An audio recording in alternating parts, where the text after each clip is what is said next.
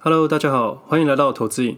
这里会分享我这几年来全职交易的心得，并分享对现在金融时事与台股交易的一些看法。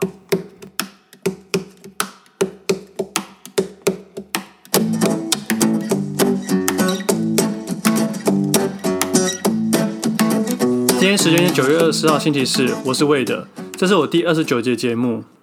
最近天气变凉了，我觉得很舒服。然后我是一个很超级怕热的人，所以我也蛮喜欢冬天的。可能是因为我体温很高吧。缺点是我每次在夏天的时候都流满身汗，热到想死的那一种。不过这对我有点好处啦。像我当兵的时候算是蛙人，那我们分冬蛙跟夏蛙。呃，这夏蛙不是那个夏蛙，是夏天受训的人。虽然我很怕热，但是寒流来受训的时候真的很痛苦，时常要在冰水下待超过一个小时，连我这个很怕热的人都受不了了。我那时候还以为自己太废，一直在水里面发抖。然后我们有一项科目是要牵着队友的手去练习泳伴训练，牵到他的手，还发现原来我们每一个人都在发抖。那我们单位几乎是每天都要碰水了。Discovery 上面有我们水下作业大队受训的影片。那我在受训的那一期刚好有个女军官，所以也也有媒体来采访。那是我第一次上镜头，虽然影片只是稍微带过而已，但对于那个时候我觉得很兴奋，一直想要去露脸，但是一直没有机会。我看这些教官跟媒体都以貌取人吧。我突然回想起那个时候受训的时候，一天要练八个小时，早中晚三餐练，还记得一天要拉一百一十下的单杠，没错，就是一百一十下。伏地挺身每次都是以百起跳。那单杠的话是早上拉五十五下，晚上拉五十五下。他们的受训方式就是你从十下开始，九下、八下、七下，一直到一下，这样刚好早上是五十五下。那你没有拉完的话怎样？不能吃饭。那其他中间还有一大堆各杂七杂八的训练，那个时候操起来，我每天都想放弃。不过也因为那段时间训练了体能，但是我以为只是体能而已，后来发现原来心智也成长了不少。我现在想想都觉得不可思议。不过也是一段痛苦却值得的回忆。有一句话这么说：麦克阿瑟说过，一百万无法让他回去当兵，但也买不到他当兵的记忆。但如果是一千万，我应该会考虑一下。那今天早上看完盘，我就去游泳了。大概有一个月没有游泳了，因为这个月都在慢跑跟重训，给自己开了一个小菜单。昨天就觉得全身酸痛，很不舒服，所以今天一收盘我就赶快去放松肌肉。我都是利用那个热水池跟冰水池交替去循环去放松肌肌肉的。我也不知道这有没有用，但是每次循环结束后，我都觉得全身很舒服。但每次要从热水跳到冰水的时候，我都犹豫超久。不过撑过去，你就觉得有个特别的舒畅感。我平常游泳的时候是用蛙式和自由式交叉来回游，大概游个半个小时吧。游完后想说练一下蝶式，不练还好，一练起来把同水道所有人都赶跑了。因为我才刚开始练而已，所以叠起来很累，而且水花很大，动作又大，重点是还很丑。所以之后想好好练一下啦。哦，我练的蝶式就很像今天台股的蝶式。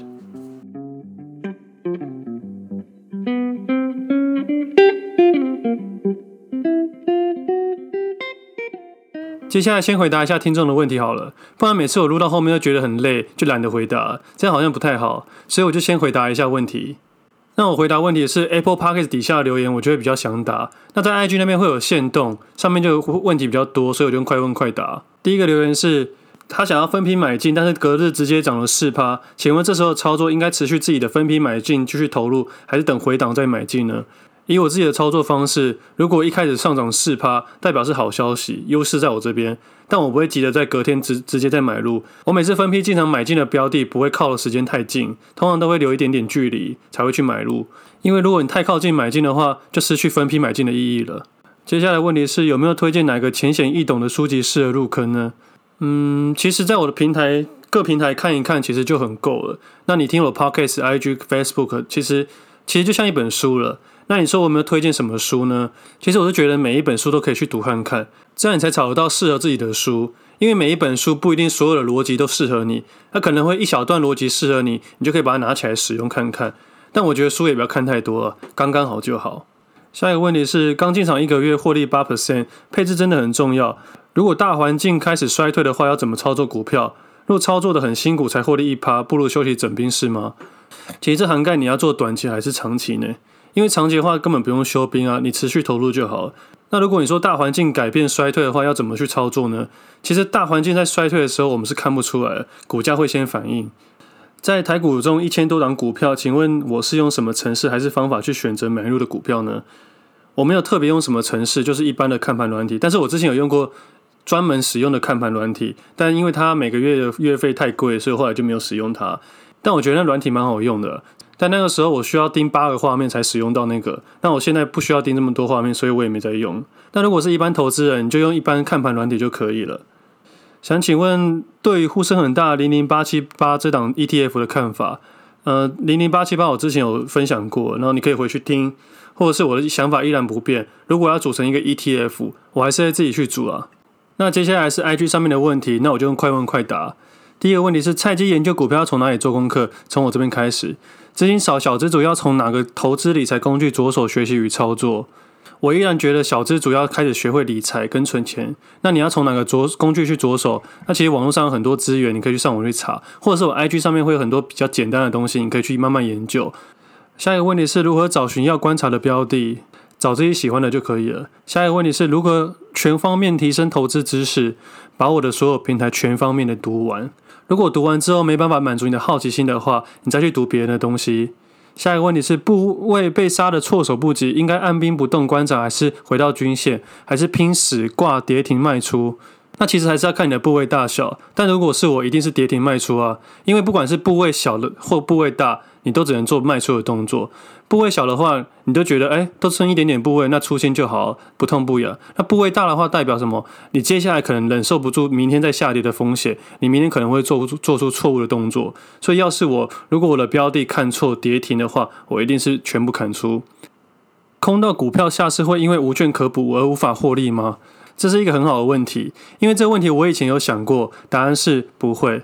因为在实际交易上面，有融资才会有融券，这是一体两面的。如果股票下跌到一定程度的话，主管机关会停止融资，那这样的话也当然也会停止融券，你会被强制回补。而其实回融融券回补还有一个限制，就是每年会融券回补至少一次以上。有时候股东会在开会临时会的时候，他也会回补。而这是做空的难度跟问题，也是实际操作要解决的问题。下一个问题是，短线操作要怎么看筹码面？我觉得短线交易非常的难，那筹码面只能当参考用而已，因为你没办法看到期货跟选择权的部位。我说主力上面交易模式，而且它可以用各种避险商品，它即使大量买进一档股票，它也可以在权证市场、选择权市场跟期货市场去做避险，那你永远不知道它在干什么。那你说你可以去追踪分点主力，那我说真的，主力如果知道你在追踪它，它不会闪吗？尾盘拉升代表什么？隔日开高的机会是不是比较高？没有，这没有一定答案。下一个问题是：观察的股票买进就跌，卖出就涨。那很简单，以后你想买进就卖出，你以后想卖出就买进啊。好了，我开玩笑，那其实很简单。你在每次要买进的时候，把你的部位缩成二分之一，就是你原本预算的二分之一。那如果还是遇到这种问题，你就缩成三分之一。那如果还是的话，你就缩十分之一，你就一定可以做出正确的动作了。你提到过，你只关心价位，那一档股票的价位依据会回到技术面吗？会，我会参考技术面，但不是绝对。那我今天的问题就回答到这里。那如果有任何问题，可以在我底下留言，或者是写 mail 给我，或者是每一周它都会有限时动态的快问快答，你也可以去追踪。那我 IG 上面真的很多适合新手投资人的东西可以去看。如果你是刚进来的新手投资人，那边真的很适合你。那再搭配 Podcast 的节目，我相信你会进步得非常快。那我说的进一步不代表一定赚钱，我的意思是你会慢慢找到适合你自己的方式。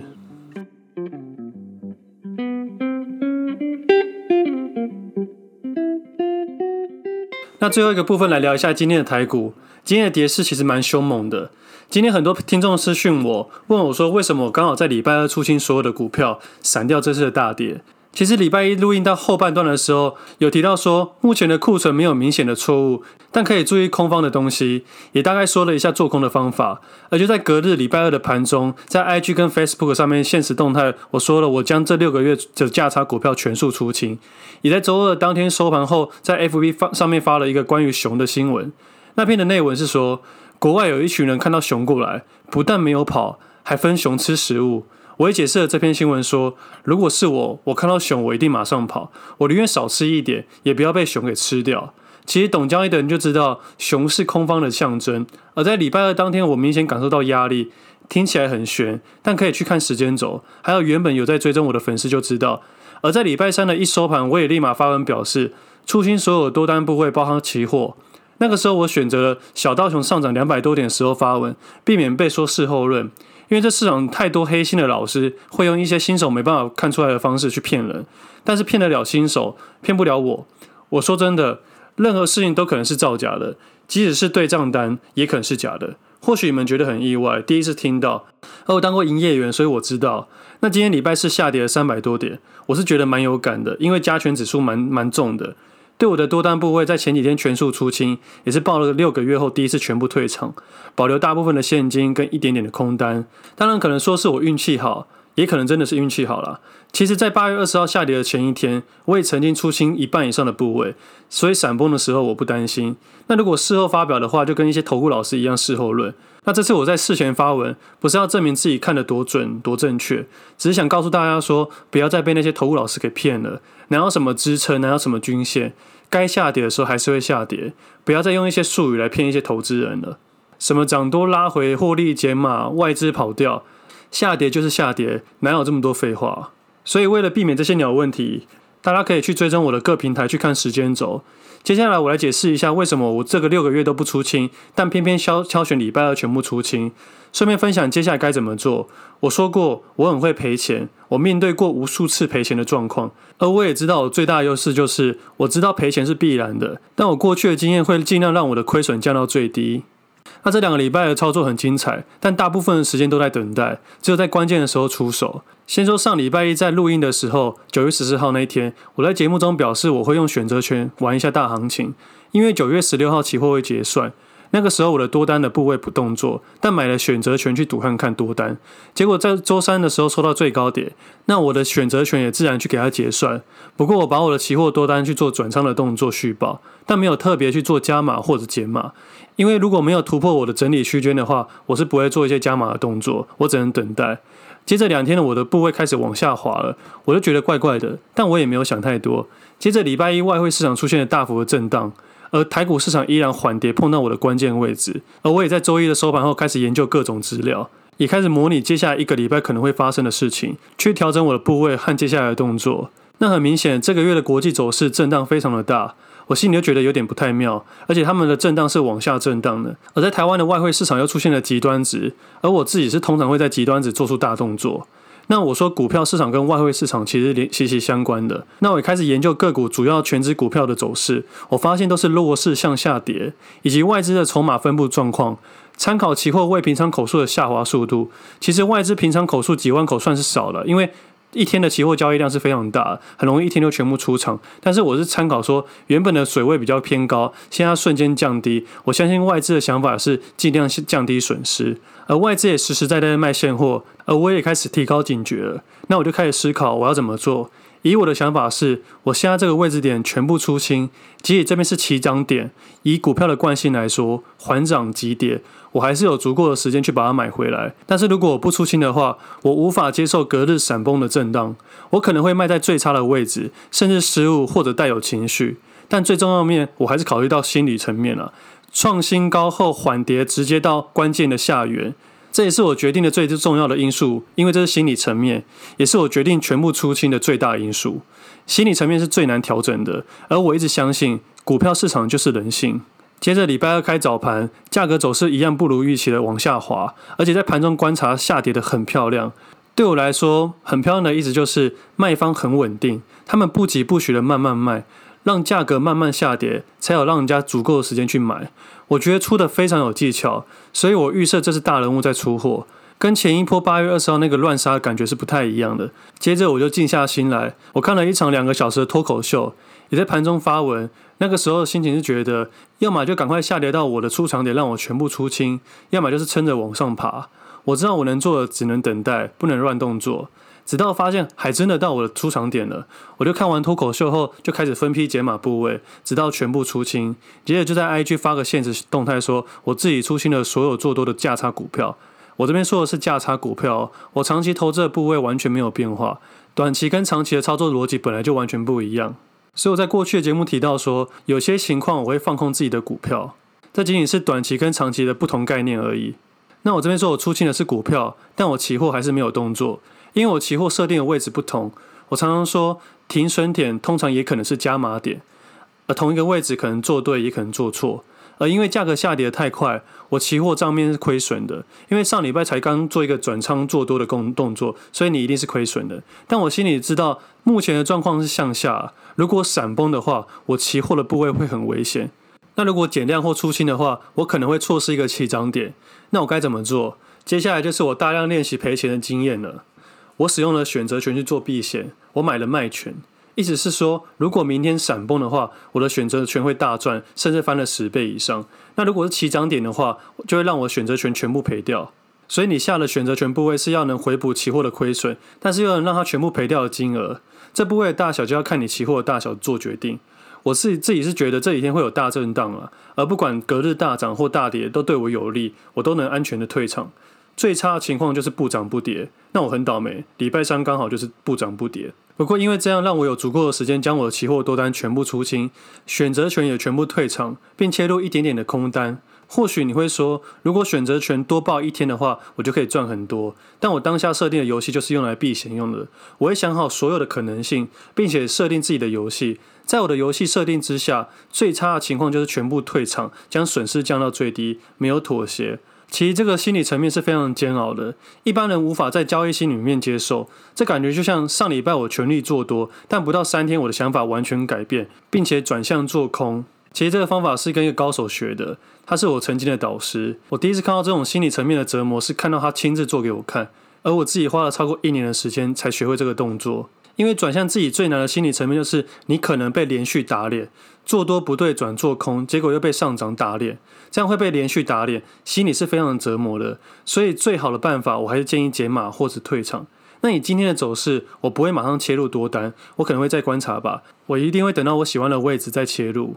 那我自己会等到一个明显的失误才会去切入。那我建议各位同听众朋友，或许你现在是账面亏损。其实我在这个月的节目中一直提醒说，千万不要使用杠杆，在这个位置点，不管做多跟做空，使用杠杆都是非常难的。那如果你没有使用任何杠杆，你只是一般现股的听众朋友，你多一点耐心，慢慢处理你的部位，让损失降到最低，就是一个好的投资方式。而收盘后，其实我很犹豫要不要发文表示一下，因为对于投机者来说，我发文是对自己一个很大的风险，我可能是自己打脸自己，也可能影响到自己的交易。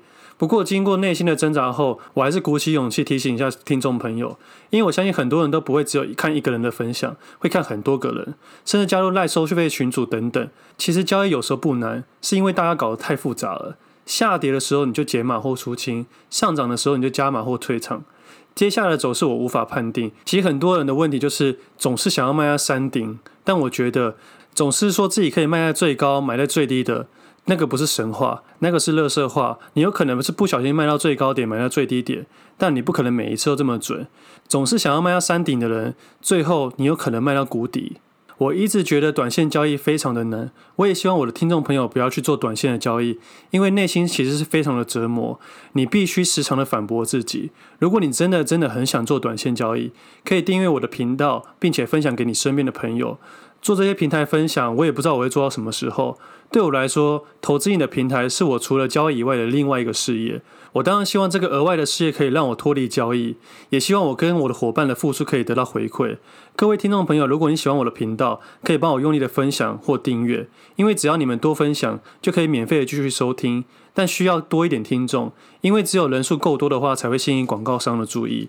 那如果有广告的加入或赞助，对我们三方都有好处。而广告商第三方支持是最重要的，因为这样子我还是我最真实的我，我不会在盘中带单。因为你们要知道，会带单的大概是两种人，一个是没在交易的人，一个是说故事的人。那我们今天先到这里，我们下次见，拜拜。